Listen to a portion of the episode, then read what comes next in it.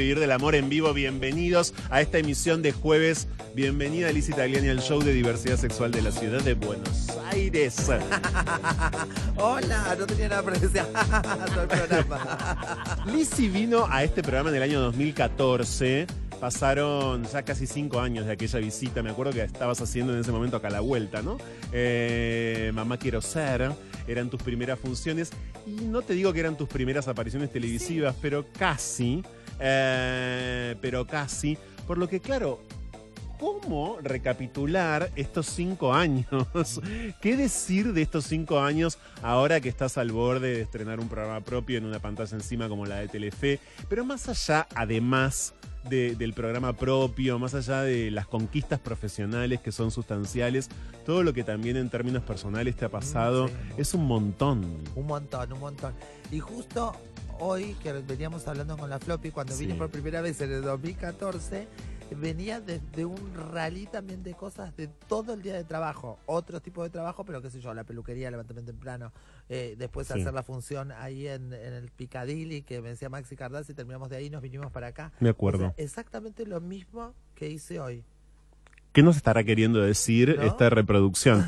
Estoy feliz de que estés acá. eh, Pero es, es loquísimo porque la misma secuencia, o sea, de- arranqué al mismo horario, 5 de la mañana, y estoy hasta ahora en el mismo. Pero ese día fue lo mismo. Fue exactamente igual. Son, algo, algo creo recordar. eh, y creo que tu vida igual siempre fue así de ajetreada. Quiero decir, Siempre. nunca tuviste un día vacío. No, no, nunca. No. Bueno, O yo sea, digo, ahora simplifico mi vida cada vez que me quieren decir algo, me quieren cuestionar algo, le digo, mira, vos pensás que yo festejé mi cumpleaños mientras velaba a mi padre. En el mismo momento, un muerto a 20 kilómetros de distancia y una fiesta en paralelo. En De paralelo. ahí en más, imagínate todo lo que pudo hacer mi vida en este tiempo.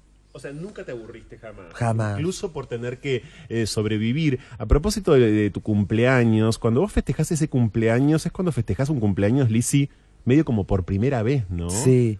Mi ¿Por qué no primer- tuviste cumpleaños? Primero por plata, después porque empecé a trabajar y no tenía tiempo, después por un montón de Te cosas. colgabas también. Me colgaba y se había juntado un montón de situaciones en la cual quería agasajar justamente al que después fue muerto, Sí. a mi papá, con todo lo que había hecho. Como mi mamá no estaba, digo, era la posibilidad, cumpleaños con, con todo, con lo que uno sueña, o por lo menos con la gente que más o menos tiene un dinero, lo puede hacer. Con el salón, lo- los robots, la mesa dulce, los camareros, el baile, la pantalla, el souvenir, todo, ¿entendés? Sí. Ese tipo de cumpleaños que nunca lo había tenido, qué sé yo. Cuando mi mamá me festejó los 15, bailamos chamamé en la galería de mi casa Sí. y con todos mis tíos borrachos, pero nunca podía sostener una fiesta. O cuando íbamos a Luján, eh, los domingos, tipo, era como una especie de, de picnic, nos levantamos a las 6 de la mañana, a las 7 salía el colectivo que llevaba a todos del barrio, los parientes. A las 3 de la tarde ya habíamos cuatro veces a la, a la misa esa de la catedral. A las cuatro y media ya un vecino o un tío se había cuchillado con otro porque se habían peleado borrachos, ya teníamos que volver todos. Siempre fue ese tipo de situación, nunca una como convencional o de cuento. O de cuento. ¿Festejaste los 15 eh, como, como? ¿Vos quis- quisiste una fiesta de 15 como Mi mamá tenía- me la festejó. Pero ella quería que tuvieras una fiesta de 15 como, como las nenas de 15, como las chicas, mejor dicho, de 15. ¿Cómo? No sé. No sé. No, no Porque teníamos. yo me el- acuerdo de ciertos maricones, Lizzy, en mi barrio, por ejemplo, que festejaban los 18 como si fueran los 15. Ah, bueno, Porque, sí. claro, eran tan, pero tan, tan, tan maricones que no, no se atrevían a hacer los 15, esperaban tres años más y hacían los 18. Yo siempre digo que es cruel, porque las nenas festejan los 15, los hombres festejan los 18. Digo, para mí la lesbiana tendría que festejar los 16 y la mariquita los 17, la desgracia. Porque para mí, cuando vos sos tortona, ahora cambió un poquito, pero en mi Sí. generación, cuando vos sos torta, Sí. es más fácil, porque vos le dices a tu papá, mira, papá, no quiero fiesta, no quiero nada, porque no quiero vestido, porque soy rebelde. Y tu papá ni se da cuenta, sigue caminando y bueno, no le hagas fiesta y chau. En cambio, cuando vos sos muy maricón, ¿cómo le dices a tu papá? Papá, quiero un vestido de straple sirena porque soy rebelde. Imposible, ¿entendés? y, pero en mi casa se festejó los 15, creo que para mi mamá, para acomodarme a la circunstancia de mis amigas, que era lo que yo quería vivir. La fiesta no lo iba a poder hacer. Vestido no, no se me ocurrió en ese momento, pero sí, lo- ya vestía de mujer yo, desde Claro. los 13. Pero me acuerdo que, mira, te voy a contar algo que hacía mi mamá. Yo siempre recalco que mi mamá no tenía ni segundo grado. Firmaba y aclaraba su firma con los de la misma letra. O sea, escribía Celestina Gallardo y era su firma. Claro. Y aclaraba donde dice aclaración Celestina Celestina, Gallardo. Gallardo de la misma manera. Era lo único que sabía escribir. Y, mm, y muy poquito, escribía huevo, por eso algunas veces si bien en mis redes vas a ver que escribo huevo con G, que me gusta, porque es como una especie de Es, un- recordarle a ella. es, claro, es una especie de souvenir. Sí, sí, cuando, cuando me mandaba al almacén o algo, decía Dea, decía Aiga, decía Mm. todo es la Mari, la Gladys, la Rita. Pero tenía un- una inteligencia, ¿entendés? Como de otro mundo. Es como si eh, estaba, no sé, no, no se me ocurre ahora, pero Einstein metido en el cuerpo de una mujer que no sabía ni leer ni escribir, ¿entendés? Inteligencia emocional, por emocional. ejemplo. Porque yo me acuerdo que en Bursaco hay un colegio, las primeras crisis de, de- de identidad las tuve de muy chiquita, muy. A los siete yo quería ser Carla María Marconi, creo que ya te lo conté. Sí. Bueno, pero un- una cosa, en Bursaco, mi mamá trabajaba en la casa de una tía mía, que era su patrona, pero yo decía tía, que era mi tía Polo, y tenía una hija que se llamaba Laura, que iba al colegio San José de Bursaco. Yo desde que entré en primer grado quería ir al colegio San José de Bursaco. Y no había forma porque era de mujeres. Claro. Y el de hombres creo que se llamaba Del Sol, Colegio del Sol, una cosa así, que quedaban a un par de cuadras del Sí. otro colegio. No sé cómo, no tengo explicación, pero yo me senté a hacer la prueba de ingreso para el colegio San José, de- el colegio de mujeres. No sé si mi tía Polo, la patrona de mi mamá, mi mamá, eh, yo como tanto quería ir, es como que me sentó, hablaron con las monjas, no, no, no, no sé qué pasó. Obviamente no iba a entrar, No. pero era como una excusa, sentarme ahí, con, me sentaron con todas las nenas a escribir y después me dijeron, no, no, no entraste, a vos te toca el otro colegio si querés ir porque acá no te dio el promedio. ¿Y eso te dolió? No, porque como mi objetivo era ir a ese colegio Ujú. por, por, por ser nena, no por ser inteligente. entonces dije, bueno, entonces ya es como, ya yo ya estaba conforme porque ya me había Claro, sentado con no habías las quedado chicas. excluida por una Claro, cuestión de género, de sino por género. una, en una suerte de competencia intelectual. si se Intelectual, si se quiere, que a esa edad Y eso demuestra la inteligencia emocional de tu de mi vieja. mamá. Claro. ¿A quién se le ocurre cómo hizo para convencer a una monja o al director de un colegio? No es súper caro, pero era un colegio, no deja de ser un colegio privado con que tenía la capillita adentro y con todo lo que eso implica. Eh, o sea, mis siete años, eh, año 77, o sea, no, no, no es que lo estoy diciendo 2004, que voy a decir, bueno, pues No, no, no, pudo haber claro, pasado. Obvio. Y a partir de ahí siempre fui lisi. Cuando dijiste antes, eh, bueno, no había guita para los cumpleaños, por supuesto, yo pensé en el programa que vas a hacer en este sentido, vas a buscarle el precio justo, es un formato muy conocido, a un montón de productos y te imaginé buscando el precio. sí. Eh, y para mí el acierto de lo que vas a empezar a hacer es ese, justamente. Yo te imaginé pateando, imagino a Celestina pateando a la calle a tu viejo, te imagino a vos buscando el precio en momentos de mucho hambre, de mucha Sí. adversidad. ¿Se te cruzó alguna de esas escenas por la cabeza ahora que estás ensayando? Eh, En un momento, por cierto, también tan adverso económicamente Sí. para la Argentina, ¿no? Vas a salir a ayudar a la gente a jugar y a divertirla, Sí. pero digo, eh, en, en- en semejante tarea, vos misma padeciste hambre. Sí, claro. O por lo menos, no, lo que pasa es que mi mamá tenía una capacidad de no, no hacérmela vivir con hambre, pero el otro día fui al Mercado Central Sí. a hacer una nota para el programa de Vero, de Sí. cuando estaba todavía con Vero. Sí. Y, y me metí a las carnicerías y todo, y me, me vino un montón de cosas que Claro. mi mamá cocinaba bofe, pero literal para comer. Para los gatos y por ahí no sé qué hacía. Después hacía pajarilla, que no sé si también es como un hígado. No. Bueno, pajarilla, o sea, todo lo que se tiraba a la carnicería que le daba don, no Ella me acuerdo reciclaba. Don Romero se llamaba el carnicero de mi barrio. O sea, ella lo traía, lo reciclaba, lo cocinaba. Eh, en lugar de chocolatada tomaba cascarilla, que yo digo que la cascarilla es como el paco de, de- del chocolate, ¿viste? Que es como lo que lo último la resaca de lo que sirve. Y ella se, ella se la arre- arreglaba con eso. Venía de trabajar con, ca- con, Pero vos nunca viviste un día sin tener nada para Nunca. comer. Nunca. O sea, Jamás. tu vieja zafó de esa. Zaf- Ella, ella sí. Claro. ¿Entendés? Porque yo, de gra- yo lo que tengo de desagradecida, si te podés decir, es que nunca registré Claro. todo lo que ella hacía. Para mí era normal, porque como nunca me costó, o sea, yo dije, quiero ser una nena. Bueno, listo. A lo- no, no fue a los 7, pero a los 7 yo ya manifesté Sí. por primera vez. Pero a los 13 dijo, ¿te querés vestir con, con qué ropa querés usar vos? La que usa Carolina, me acuerdo, una amiga mía. Bueno, a partir de ahora vas a usar toda la ropa de María, pero tenés familia, nadie te tiene que prestar. Vos me decís y yo te lo compro ya casada ¿Cómo con mi papá. No sé, ya ahí nos cambió la historia, porque mi mamá se casa con, que yo le digo a mi Sí, papá. Con tu papá, el que cuando- falleció el año pasado. Claro, sí. cuando yo tenía ocho años más o menos. Entonces, eh, a partir de ahí... eh, eh, Apareció ropa igual a la de Carolina. Sí, yo empecé a vestirme siempre así. Entonces, nunca fui agradecida con ellos, porque todo lo que yo quería me lo da. Entonces, para mí era natural. O sea, yo me, me sentaba a comer lo que ahora se dice brusquetas. Mi mamá nunca me dijo que no teníamos para comer. Agarraba el pan, lo ponía al horno, le ponía aceite, le ponía tomate que le daban en la, Sí. poner en la verdulería, le sacaba lo feo porque o hacía salsa y después le ponía arriba y con eso era cena, pero me servía como una cena, no me explicaba, no tenemos nada, vamos a... cena, era esa era la comida. Y vos con el paso del tiempo te has, te has replanteado por qué no veías Y ese por- esfuerzo, por qué no veías esa puesta en escena. claro, por su forma de, yo calculo por la forma de, entonces yo nunca registré si ella no comía. Mm. Ella, yo me acuerdo de mientras yo comía, ella tomaba mate, pero nunca me le, se me ocurrió preguntarle por qué tomaba mate. ¿Qué sé yo? me- no sé, como hija, bastante hija de puta. O sea, digo, bueno, qué sé yo, no sé, toma mate porque toma mate.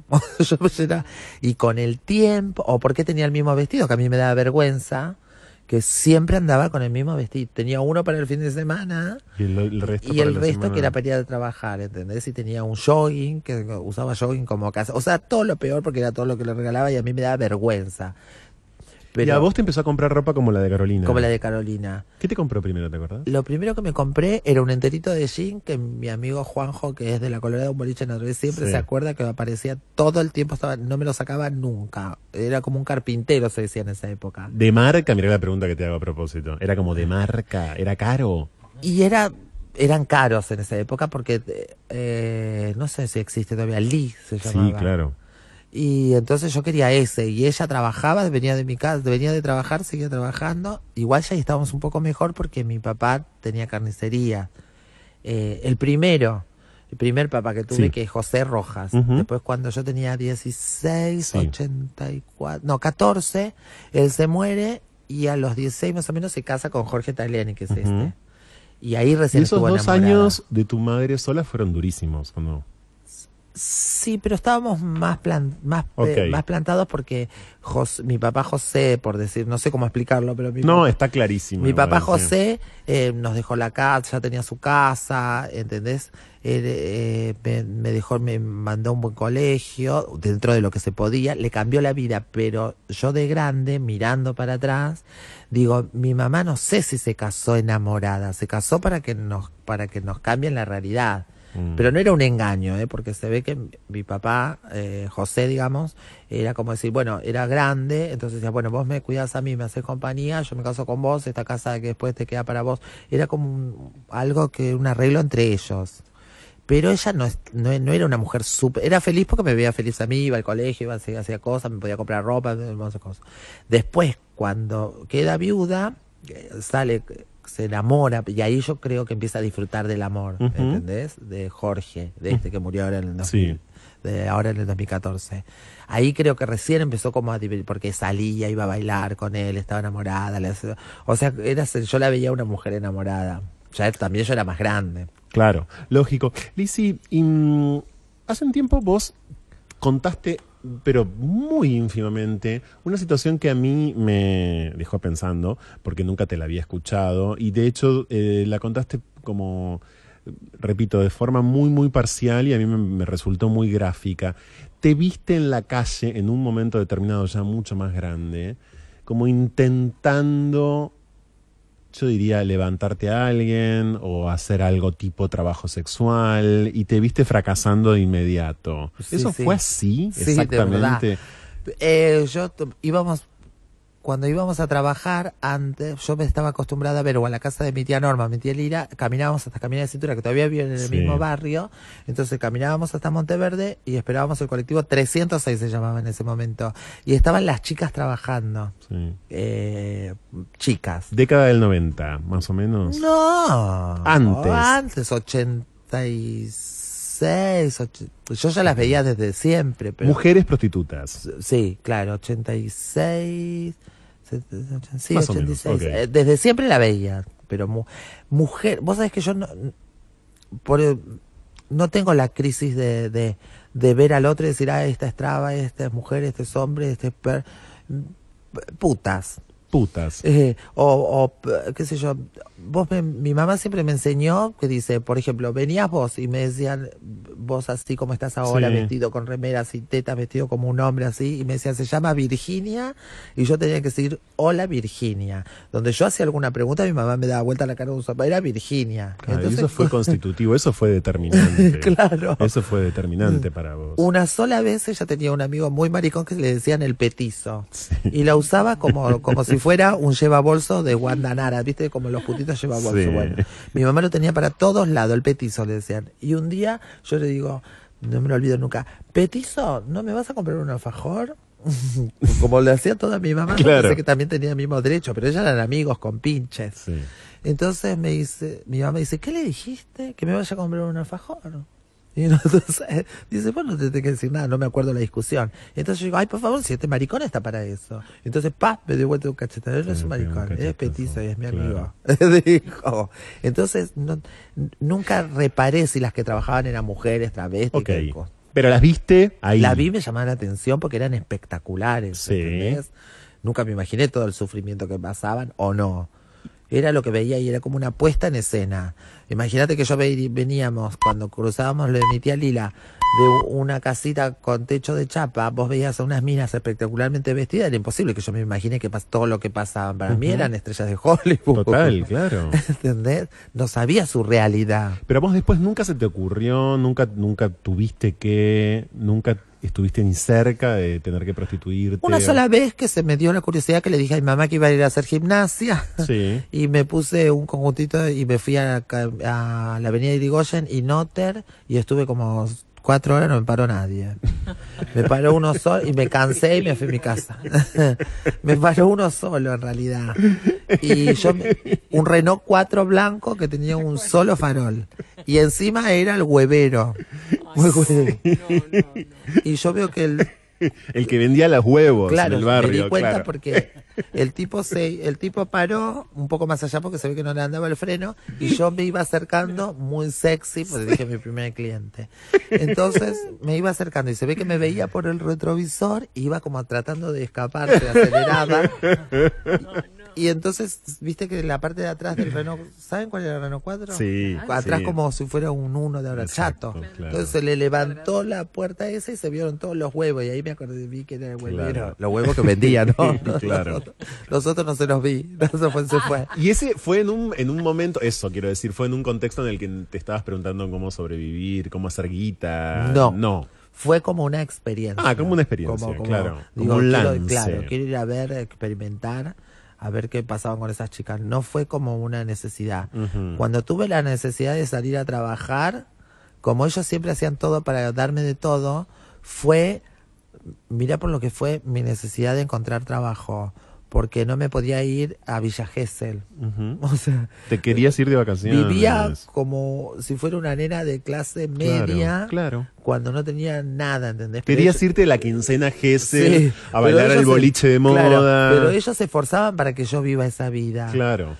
Y yo no seguía sin notarlo, su esfuerzo. Era como común. Pensé que desde los siete me daban todo lo que, lo que podían y más. Entonces yo cada vez quería más, más, más, más. No paraba. Llegué a mentir. Mis amigos hoy, algunos, Guillermo Castro, me acuerdo, Daniel Mentucci, María Inés, eh, eh, bueno, un, un grupo de amigos se usaban de moda los chips. Sí. Entonces, cuando salíamos allí a tomar algo, después me dejaban en una casa que quedaba a dos cuadras de mi casa, que yo había inventado que era mi casa, que Ah. era una casa espectacular con Un rejas. chalet. Un chalet. con rejas y tenías tejas negras. Entonces, yo, ellos me bajaban ahí y yo hacía como que estaba atrás buscando las llaves y cuando doblaba el jeep en Notter, yo me iba corriendo a mi casa. Mm. Con el tiempo de grande, ellos me dijeron que siempre supieron dónde yo vivía. Solo que ellos, si me hacía bien, ¿entendés? Me veían tan contenta y que me, me molestaba tanto que, bueno, que bajarse acá, que se baje acá. Está Lizzie Tagliani con nosotros. Lizzie, ¿cómo has cuidado eh, tu cuerpo? El cuerpo de las mariquitas, el cuerpo de los putos en general, el cuerpo de las putas, el cuerpo de las trabas, en fin, el cuerpo eh, de aquellas personas que no son hombres, que no son machos, ni que funcionan socialmente así, son cuerpos históricamente entregados casi como al abuso, o bueno, o yo diría por momentos hasta donados casi al usufructo ajeno, porque hay quienes creen que no nos pertenecen nuestros cuerpos. ¿Te ha pasado? Eh, ha- ¿Has padecido abuso? ¿Has- ¿Han hecho con tu cuerpo algo que no tenías ganas de que hicieran? Mm, no. O sí, pero de más grande. O sea, cuando tuve conciencia de que era un abuso, no sin darme cuenta. Claro. Porque al principio, al estar, nunca, como nunca estuve sola, ¿entendés? Siempre estuve con todas mis amigas, mm, eh, Sí. chicas del colegio, nunca estuve ex- eh, excluida, nunca. Nunca. Eh, porque mi mamá me, me daba la buena onda, porque ella se iba y se peleaba con todos, porque me metían como sea, porque me decía, vos, si yo venía sufriendo porque alguien no me hablaba, decía, vos naciste sola, no necesitas que nadie te hable. Si Mm. tu- fulano se va a tirar de la montaña, vos también te vas a ir a tirar, me decía. Qué sabia tu madre. Entonces, claro, Qué sabia. siempre tuve ese con- esa contención y siempre estuve con mis amigas. Me acuerdo que íbamos a ver las, las películas de Menudo y de Luis Miguel Sí. y ellas empezaban a tener sus noviecitos y sus novios después las llevaban al cine, quedaban dos películas. Después de ahí a una heladería que era la heladería de la Riviera de Adrogué. Después las llevaba hasta las casas y por ahí se las chapaban. Obviamente que después también tuve una amiga que a los 13 años le pusieron una espiral, se decía en esa época, Sí. porque ella tenía era una, la loba, le decían, la gata, quiero decir. 13 años, la mamá le puso una espiral. Em, pero te quiero decir, en general eran chicas que se, se, Claro. se chapaban, se van un beso, no tenían experiencia, no, no, no tenían relaciones. Y estabas protegida. Entonces yo, cuando empezamos a ir a la matiné, que era un boliche que se llama Le Paradis, pasaban los pibes, se acercaban a mí, me decían, te espero, en el- estaban pasando el tren de común a eléctrico y hacían todos unos zanjones. Entonces había unas vías que estaban usadas y otras que no se usaban que usaban el- la que estaban arreglando. Entonces me decía, te espero ahora ya en los zanjones, ¿entendés? Y me mostraban por ahí, ahí abajo. Y yo no quería, pues yo decía, este pibe me tiene que llevar al cine primero. ¿Cómo me va a Entonces, Bueno, claro, era, era lo que veías, el claro, modelo de mi- salida mi era ese. era ese. Yo, no claro. quería, yo quería que el pibe me llevara a Claro. mi casa y que me lleve a tomar un, por un helado y a la Riviera. ¿Cómo no me va a querer hacer eso si yo no quería? Entonces, nunca sufrí ese tipo de abuso. Y siempre fui muy exagerada. Entonces, la primera vez que me mostraron un hombre grande en el tren cuando iba a gimnasia de Adrogué, sí. a Lomas, eh, iba en el tren, sacó el pene y me lo mostró, yo empecé a los gritos. ¿Entendés? Pero En el tren. En el tren. Pero porque no sé, porque era exagerada, porque contaba todo, porque mi mamá siempre me hacía contar todo, porque me sin sin sin eh, eh, todo esto que hay ahora que uno trata Sí. por los miedos a que ella me decía para que yo sea libre. Por ejemplo, no me de- me enseñaba qué contestarle si alguien me decía. No, no quiero ni decir lo que me enseñaba, pero si te veía, si te veía alguna discapacidad, decía, bueno, había un chico, entonces, entonces me decía, si este te llega a decir tal cosa, vos contestale esto. Claro. Si aquella dice tal cosa, vos contestale esto. Me tenía, si tus tías te dicen esto, vos decirle, y vos qué tal, co-?" me hacía contar toda su historia, viste, para que me, porque dice, vos sola, yo me dejaba sola cuando se iba a trabajar, que no me podía ir porque iba al colegio, Sí. no me dejaba con nadie, me dejaba sola, que yo me- sabía dónde estaba la leche para prepararme, todo. Y, me, des- por ejemplo, no me dejaba hacer mandados ni de alcohol ni de cigarrillos. Entonces vos yo dice, si tu abuela, tu tía, tu, quien quiera te manda, vos andá. Dice comprar fideos, cosas, pero ni alcohol ni cigarrillo. Entonces era como muy clara. Y yo todo, todo decía. Como por eso a veces me siento del opus de las trabas, porque ¿Qué es eh, eso del opus de las trabas? Como muy convencional, ¿viste? Con una mentalidad que hay cosas que me cuestan, que no quiero todo, por ejemplo. ¿entendés? No soy Pero un- antes dijiste que de grande sí te pasó algo. No Ah. sé si es lo del tren. Digo, oh, de grande No, no. te encontraste con un tipo que quiso hacer de tu cuerpo algo que no. Digo, Ah, no que, que no, sino que cuando descubrí el sexo, no Sí. la sexualidad, el sexo, cuando descubrí tener relaciones sexuales, y no sé si todas las veces quise, ¿entendés? Pero no- no fue, fue un abuso porque también formaba parte de que, de, de decir, bueno, sí, si me trajo es porque quiere esto. O por ejemplo, o de, no sé si yo quise, si hice todo lo que yo quería, hice lo que él quería. Claro. Eh, no sé si es muy fuerte, pero cuando yo recién empecé a te- tener relaciones, entendés que primero era Sí. el sexo oral. Sí. Eh, no, no podías ni un beso, olvídate. Claro. no los existía. tipos no te querían besar, Bes- claro. Claro. Y mi- ni casi ni mirarlos. O sea, entonces eh, era como tenía que disfrutar con lo que ellos querían. Claro. No, no era eh, no era compartido. No, para nada. Eh, entiendo muy bien. Pero Hasta que- forzado, así a la como un intento de violación o un abuso de poder o eso sí, del poder de, de yo no saber que, de plantarme y decir, no, yo no quiero esto. O bueno, sí entiendo a muchas chicas ahora que está tan en Sí. este tema. Eh, Viste que a veces como mujer, o no sé, como, como persona, hay personas que son más sumisas y calculo que en las mujeres sea un poco más por una cuestión física y todo, que bueno, parece que querés, que está todo bien, y cuando llega el momento, des- no. No. Y sabés que es no. Pero decís, bueno, si estoy acá, ya Claro. es preferible. La gran ruta al cielo quede vez. despejada Claro. para los niños. Ahí se metió un audio, discúlpeme. Claro, eh, es, Es, como decir, lo hago ahora y después no lo veo nunca más, pero me lo saco de encima antes de que te dé miedo decir, no, ¿sabes qué? No quiero hacer nada, me quiero ir a mi casa. Muy Ujú. difícil. Es muy difícil administrar eso, por supuesto. Eh, o sea que estás en un periodo en el que estás releyendo algunos episodios y con deseo pleno. Eh, efectivamente, para las mujeres trans, sobre todo digo mujeres en este caso, porque se sabe que padecen y mucho más en este sentido, eh, descubrir eso es un aprendizaje gigantesco. Te escuché hablando hace tiempo en Presentes, colaboradores nuestros, eh, los responsables de la agencia Presentes, de Loana, y es la primera vez, Lizzy, que te escuchaba hablar de Loana Berkins. Sí, la conocí, Eh, fue a su laboratorio. Y fuiste a Constitución. a Constitución. Fui ahí, eh, nos conocíamos, nos habíamos visto en un programa de Pamela David una vez. Sí. Y ahí habíamos pegado muy buena onda. Porque tenía una. Vos no la conocías. No. Nunca la habías visto. Nunca la había visto, no sabían de, de su militancia, de, claro. su historia, de nada. Pero ella se sentía como muy reflejada porque tenía unas, algunas cosas que, que tenían que ver conmigo, es lo que ella me decía, Sí. como el humor, como la forma de ver, que después, bueno, también hay que dosificar porque eh, hay que explicar que no todo el mundo es igual. O sea, que yo me diga algunas cosas no te da derecho a vos a decírsela a todas las mujeres trans. que te- Bueno, No. Bueno, qué sé yo, que yo le diga a la, la floppy es gorda, que está conmigo y es mi amiga. Que está acá yo- de vuelta como hace cinco años Sí. y que está al lado de Lizzie hace, bueno, Sí, seis bastante. años ya. Que yo le diga barbaridades porque es un- y ella me dice barbaridades a mí, no habilita que yo le pueda decir cosas a todos los gordos que vean. Y eso lo charlaron con Loana. Eso lo charlé con Valeria Lisiardi, creo. Sí, le mandamos o un con beso Maju grande. Burgos. ¿Entendés? Porque muchas veces me ponen en un lugar en el cual yo no quiero estar. Eh, entonces, eh, yo siempre eh, marco mi postura. O sea, yo siempre que pueda voy ¿En qué lugar no querés mensaje. estar? No quiero estar en el lugar de la militancia.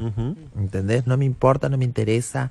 Y, y me gusta que la gente entienda que hay personas que nacen con esa fuerza de la militancia. sí. No política, la militancia Sí. en lo que sea. En adquirir un derecho. Pero no quiere decir que porque yo no tenga esa fuerza, no me merezca ese derecho. Claro. ¿Entendés? Yo digo, por ejemplo, un día 10, 15, 20, 3, no sé qué, seis mucamas se le ocurrió ir a pelear por los derechos del recibo de sueldo, de que las anoten, que las blanqueen, que tengan sus vacaciones, que tengan todo como corresponde, porque es un trabajo.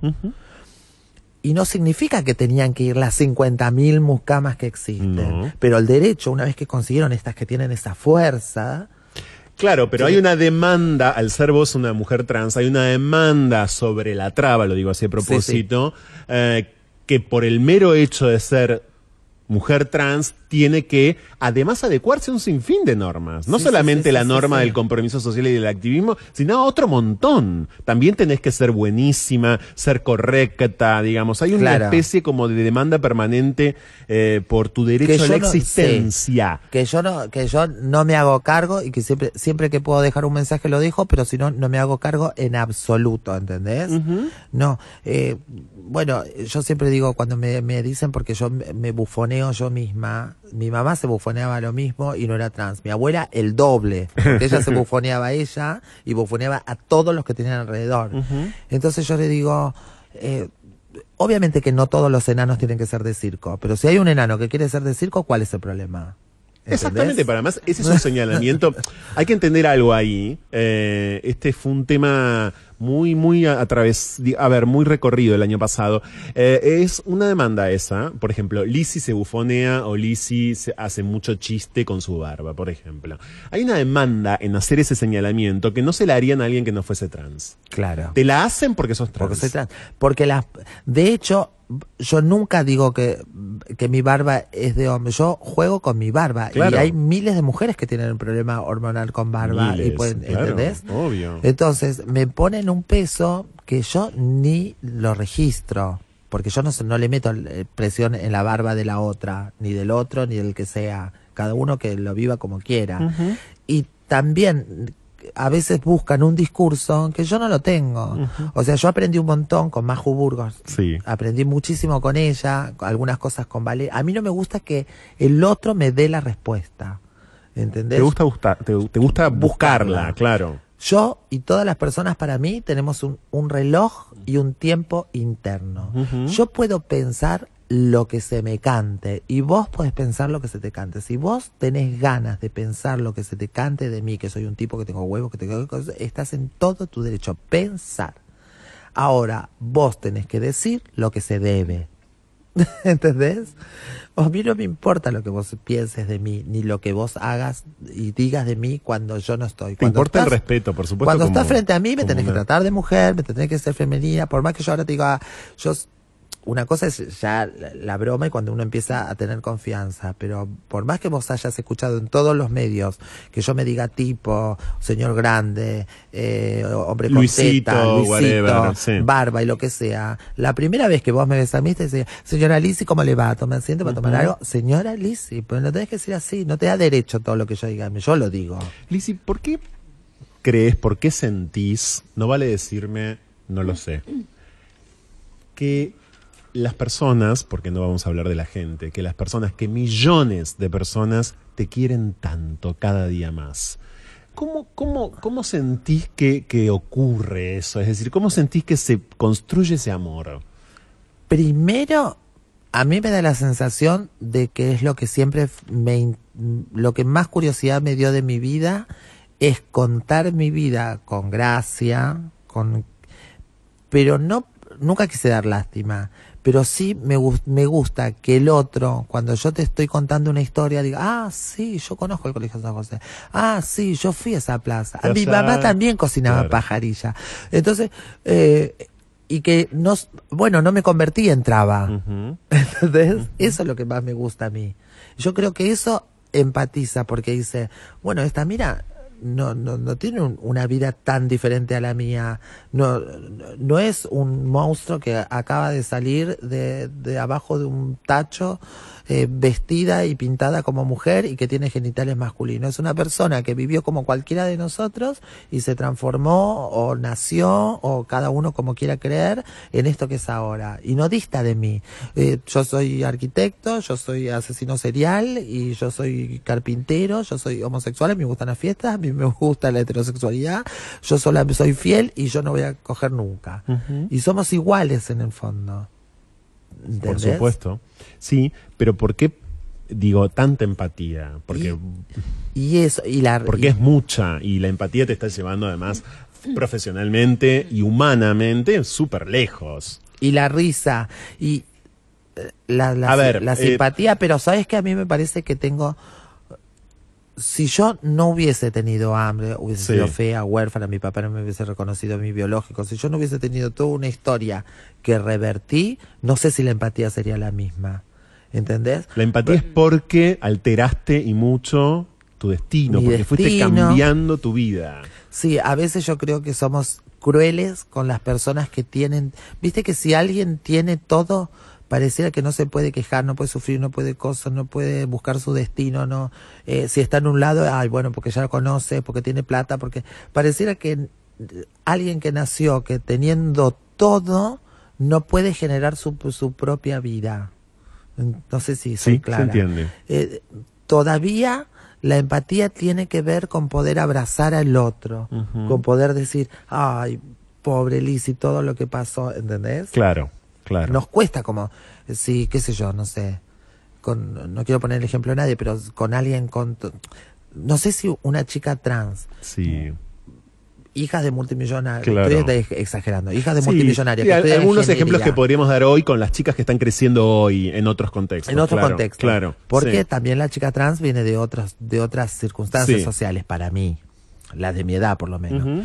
Eh, eh, entonces no sé si una chica que, que trans de 25 años, hermosa, con todos los dientes, con la mamá y el papá que se casaron cuando tenían 16 años y nunca se, se pelearon ni una sola vez, que la dejaron vivir, que se viste impecable, que es una sex and the city, que estudia arquitectura, que está a dos materias de recibirse, que está formada una opinión, que no hace ningún tipo de chiste y que quiere buscar determinados destinos. Podríamos pensar o imaginar que ahí no habría tanta empatía. Sí, porque todavía, viste, como que Nece- necesitas creo. acumular sufrimiento Sí, y haberla. Necesitas que, que alguien te abrace o necesitas, porque para mí las sociedades estamos más hechas de gente que sufre Sí. que de gente que, que tiene todo resuelto.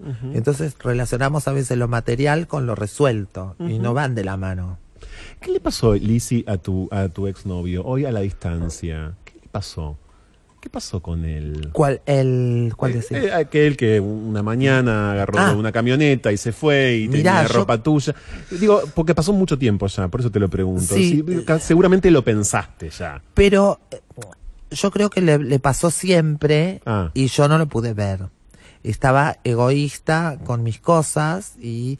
y, y Bueno, estabas en plena ebullición, plena ebullición. en plena expansión. Y casi, sí. casi que lo tenía como si fuera uno de Lo amaba, Sí. ¿entendés? Pero te quiero decir, formaba parte que de, de mi mundo que tenían que ver con mis perros, ¿viste? Eh, Con mis perros... no Con tu casa. Con mi casa. Entonces Claro. él estaba, entonces yo no le prestaba atención. Yo iba a salir de un Y lado. a él le estaba gira pasando de todo. Le pasaba de todo y yo nunca lo registré. Es como llegar a tu casa, darle de comer a los perros, darle amor, así unos besos, eh, mimos, compartir lo material que, que podía hacer, eh, tener una camioneta, eh, no sé, como no reparé en lo que a él le sucedía como persona, Ujú. ¿entendés? Que tampoco me lastima igual, pero te quiero decir, No, y que tampoco puedes responder por él, por, Por supuesto, él. porque no sos vos. No sos, pero digamos. porque me sorprendió, Claro. además, nunca me lo hubiese imaginado, pero yo creo que si eh, hoy, que ya estoy más, no más crecida, porque ya grande fui siempre, desde que lo conocí, pero te quiero decir, hoy que tengo otros tiempos, yo creo que me doy cuenta dónde va la situación, ¿entendés? Pero ni bien, yo cuando pasó que vine de Mar del Plata, hice Sí. las dos funciones, me vine, entré a la comisaría, eh, lo hablé con, lo miré, él me dijo, bueno, me dijo algo que no, no quiero contarlo, y de ahí me fui. Cuando voy a la oficina, cuando veo los bolsos y lo que se había llevado, entendí que no era un robo, no era un robo Entiendo. malintencionado, no era un tipo que estuvo un año conmigo para sacarme todo Para desvalijarme, ¿entendés? O un día, un mes o de buscar plata. Fue Era otra búsqueda. era otra búsqueda, porque esa valija estaba todas cosas mías, pero incluso sin valor, o sea, estaba, no sé, desde un, una remera mía que yo le ponía para que duerma el perro, Entiendo, ¿entendés? Que sí. Trapos, eh, unas botas las más viejas, o sea, no tenía que ver con el daño de robar, con la delincuencia, tenían que ver con que el el chabón se, no sé, se miró al espejo y dijo, yo soy esta mujer que me quiero ver, y eh, yo soy esto y me voy a vivir otro, voy a buscar mi vida, en mi vida está en otro lado. Casó las cosas y se fue. ¿Entendés? Y en Claro, el medio se encontró con gente Sí, sí, sí, que no responsabilizo a la gente, No, ¿no? Es- bueno, es, él. claro. Pero te quiero decir, en el medio pasó por en un el de cosas. peregrinaje se sumaron otros y bueno, después supimos a Claro. partir de los medios la escena final. Pero sí eh, es importante eh, quizás decir que, claro, cuando vos empezaste a estar con él, él no tenía deseos de transicionar. eh, Yo no lo escuché. No, No. porque de hecho ahora está de novio con una chica. Ah, ok. Ya había tenido con. con ¿Hablan ustedes hoy? No. No, ok. no. Bueno. Yo no lo quiero. Ok, bien. Pero, pero no por eso. No lo quiero porque se me murió un perrito mío. Sí, hace poco, ¿no?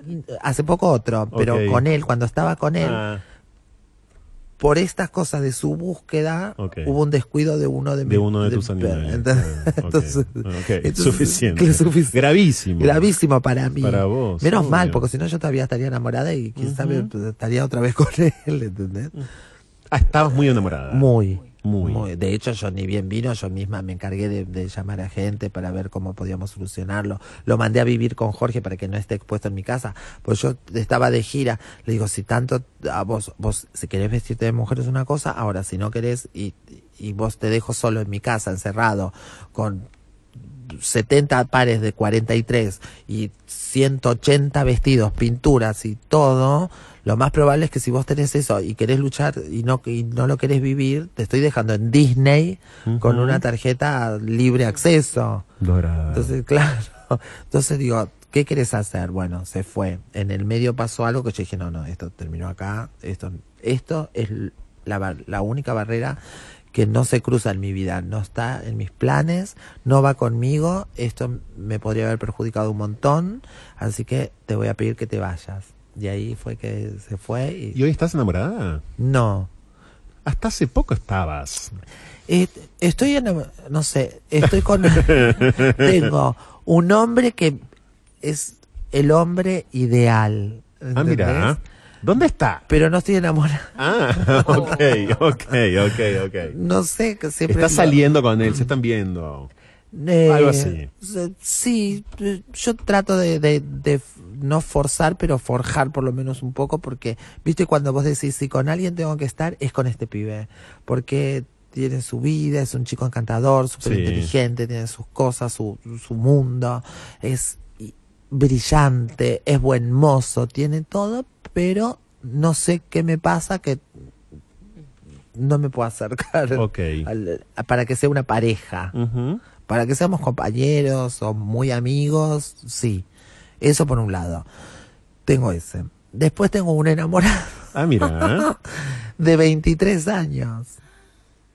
Ok. ¿Entendés? Y no hay chance para mí. ¿Por? Porque no puedo. Es muy grande la diferencia de edad. son 25 años. Él ya tuvo, su ex pareja tiene un poco más grande que yo incluso. Pero hay gente que no tiene ese- tipo de problemas. Yo sí los tengo. No, no puedo. O sea, Pero también porque te desestimula quizás. Yo me pienso, no sé, digo, me estoy pensando yo, que a mí un poco me desestimula alguien tan chiquito, no sé, ¿entendés? Este, si vos lo ves, no tiene nada de chiquito más que lo que dice el DNI. Ok, Es de- ok. Entonces, de hecho, tiene su vida laboral, su, su, su postura. Claro, convivió seis años u ocho años, con desde los 18 hasta un año atrás, con alguien que le llevaba 30 años. Entonces, se comporta como una persona, pero tiene 23 años. Y hay una, una cuestión de la genética, no sé cómo llamarlo, que yo la noto. y no me gusta. No. No me gusta, no me gusta sentir que me puede... Esas cosas yo tal vez me las reprimo. Por eso soy, me gusta creer que no puedo querer todo. Porque siento que si ahora quiero uno de 23, dentro de seis meses voy a querer uno de 18 y un día voy a querer al hijo de mi amiga que tiene 14. Pero ahí, está- ahí estás entrando en una zona también muy interesante, Lizzy, porque viste que eh, hoy, hoy se habla de forma más suelta, un poco más suelta al menos, del amor libre o del poliamor o de las relaciones Sí, yo no. simultáneas. Vos no. No. Pero eso los putos lo sabemos hace un montón. Al mismo tiempo vos sabés que Sí. son temas viejísimos. Sí, pero O no sea, quiero saberlo. Claro, ok, ok, no, no, nada. Yo no sé, puedo ser eh, toda la vida cornuda si querés, pero no, no lo puedo saber. O sea, no podrías compartir una No, situación sexual con nadie. Bueno, conozco amigos sí. que después de 20 años, por ejemplo, prueban otras cosas y incorporar a otra persona Sí. es parte de, es como decir, bueno, hagamos un asado. Sí. no se me ocurre. no, Ni fiesta, o no hice orgías nunca, por ejemplo. nunca. Nunca. Un trío tampoco. Ah, eso no es orgía. Bueno, sí. Ah, bueno. Orgía es un poquito más colectivo. Bueno, Ayúdame, trío. eh, claro. bueno, nada, Nada. nunca nada de eso, nada. nada. De hecho, te voy a decir algo. Pero perdóname, sí, Toda mi humanidad Sí. la empecé a usar a los 36, 37. entiendo. Es esto que decías antes de tu desarrollo sexual. Sí, yo mi... te- Vos practicabas sexo oral, como dijiste antes. Terminas descubriendo tu yo era una cuerpo. mujer Sí. O sea, actuaba en forma siempre actuó en forma femenina, pero te quiero decir, lo que no correspondía a, a algo femenino. Entiendo, Nunca sí. utilicé mis genitales masculinos Claro. hasta los 36, 37 años. O Claro. sea, nunca me lo permitía ni que me lo vean, ni que me lo toquen, ni que me lo hagan. Nada. Porque te parecía de poco mujer. Me parecía claro, era de hombre. Esto que estás diciendo es muy importante en muchos sentidos, Lizzy. ¿Sabes por qué? Porque antes hablábamos de Loana Berkins y Loana, en una de sus últimas intervenciones públicas, antes de fallecer, decía, hay que empezar a hablar cada vez más de cómo es el cuerpo, de cómo es la sexualidad de las mujeres trans. Porque por supuesto hay mucho mito, por supuesto hay mucho estereotipo, hay mucha mentira. Sí. Y de repente puede pasar, por ejemplo, esto que Es estás como- contando vos. Porque vos fíjate que si vos pensás en alguien que no tiene ningún tipo de problema, que se dice bigotuda, que se dice tipo, que cada cinco minutos estoy recalcando que soy Luis, que me encanta, que soy travesti, que te- to- todo eso, o sea, lo que menos te imaginás es que yo hasta los 36, 37 años no tenía anulada esa parte completamente. No eras virgen, ni mucho menos, pero No, era virgen, de ahí virgen. ok. de otros lados no, pero de de, otros ahí, lados, sí, claro. Solo, solo como no quería ni que me lo miren, Ujú. ¿entendés? Después apareció y lo incorporaste. Cuando en una relación Hiciste un apareció, trío, ¿ves? ¿Ves? Después Claro. en una relación un día se dio, un día un poquito, una tocadita, otra otra cosita y, otra, y, y se fue dando. Y se fue dando. Pero sí creo que hay que hablar, que, Hay que hablar. que nosotras mismas, las Sí, chicas trans, generamos sí. un estereotipo Mm. que entonces es lo mismo que nos reprime. Obvio, ¿Entendés? Obvio. Y, y yo no me gusta meterme en la forma de tener sexo de las demás No, personas. No. Que hagan los que, lo no, que pero estamos hablando de otra cosa, no nos No, vamos a sé. meter, claro, eh, desde ya, pero estamos señalando otra cosa. L- Lizzy, antes de despedirte, porque es la una de la mañana y te despertás súper temprano para hacer el gran éxito de la radiofonía argentina, que es el Club del Moro, eh, en FM 100. Eh, no hace falta ni que lo diga yo acá, pero a- a- encima ahora están haciendo de Sí. 6 a 10, eh, ese grupo increíble. Eh, yo eh, no quiero dejar de señalar, pese a que, bueno, vas a hacer mucha prensa seguramente en breve a partir del surgimiento de tu propio programa y demás, que es a todas luces eh, celebratorio a mi criterio, no solamente el formato que vas a hacer y distinguidísimo para vos, sino además el hecho de que una persona como vos llegue a una pantalla como esa. Esto marca a todas luces un quiebre Sí, sí. eh, y quiero destacarlo porque todo el mundo sabe que yo soy muy pesimista y muy sórdido cuando quiero y muy crítico, pero esto lo quiero señalar de verdad y lo quiero señalar públicamente en este programa en serio porque me parece que es un acierto a todas luces que Lizzie haga a- en breve el precio justo en Telefe, pero además también es un acierto que una persona como ella logre autonomizarse en ese elenco, en ese contexto eh, y salga una vez más sola, pero rodeada de millones a, a conquistar un público difícil en un trabajo que cada día más es muy difícil Sí. eh, y muy y muy desafiante. Nos has entregado una vez más tu corazón. Yo te quiero agradecer un Ah. montón, de verdad. Te agradezco muchísimo. Eh, muchísimo porque te has tomado el tiempo por- para venir acá una noche como hoy. Vas a dormir súper poco en este momento. Eh, y para este programa de diversidad sexual hay tanta gente escribiéndonos en las redes, ni te imaginas. Hay un beso para todos que son tan Eh, importantes para mí las redes. es- Eh, es muy importante, de verdad. Yo te agradezco muchísimo eh, esta visita. Y no te conozco, no somos amigos, capaz que no vayamos a ser amigos nunca, pero tengo, te quiero un montón, te entiendo muchísimo, eh, te banco horrores, te sigo a todas partes eh, y sos a todas luces la travesti argentina, la favorita, eh, de verdad, la que nos representa, la que está en los escenarios eh, y tiene que ver con la tradición vernácula de las mujeres trans de la Argentina. Yo te veo, y más allá de todo lo que contás, Lizzy, yo te asocio a un montón de travestis que yo veía de chiquito también en un barrio parecido al tuyo. Te veo y te veo súper nuestra.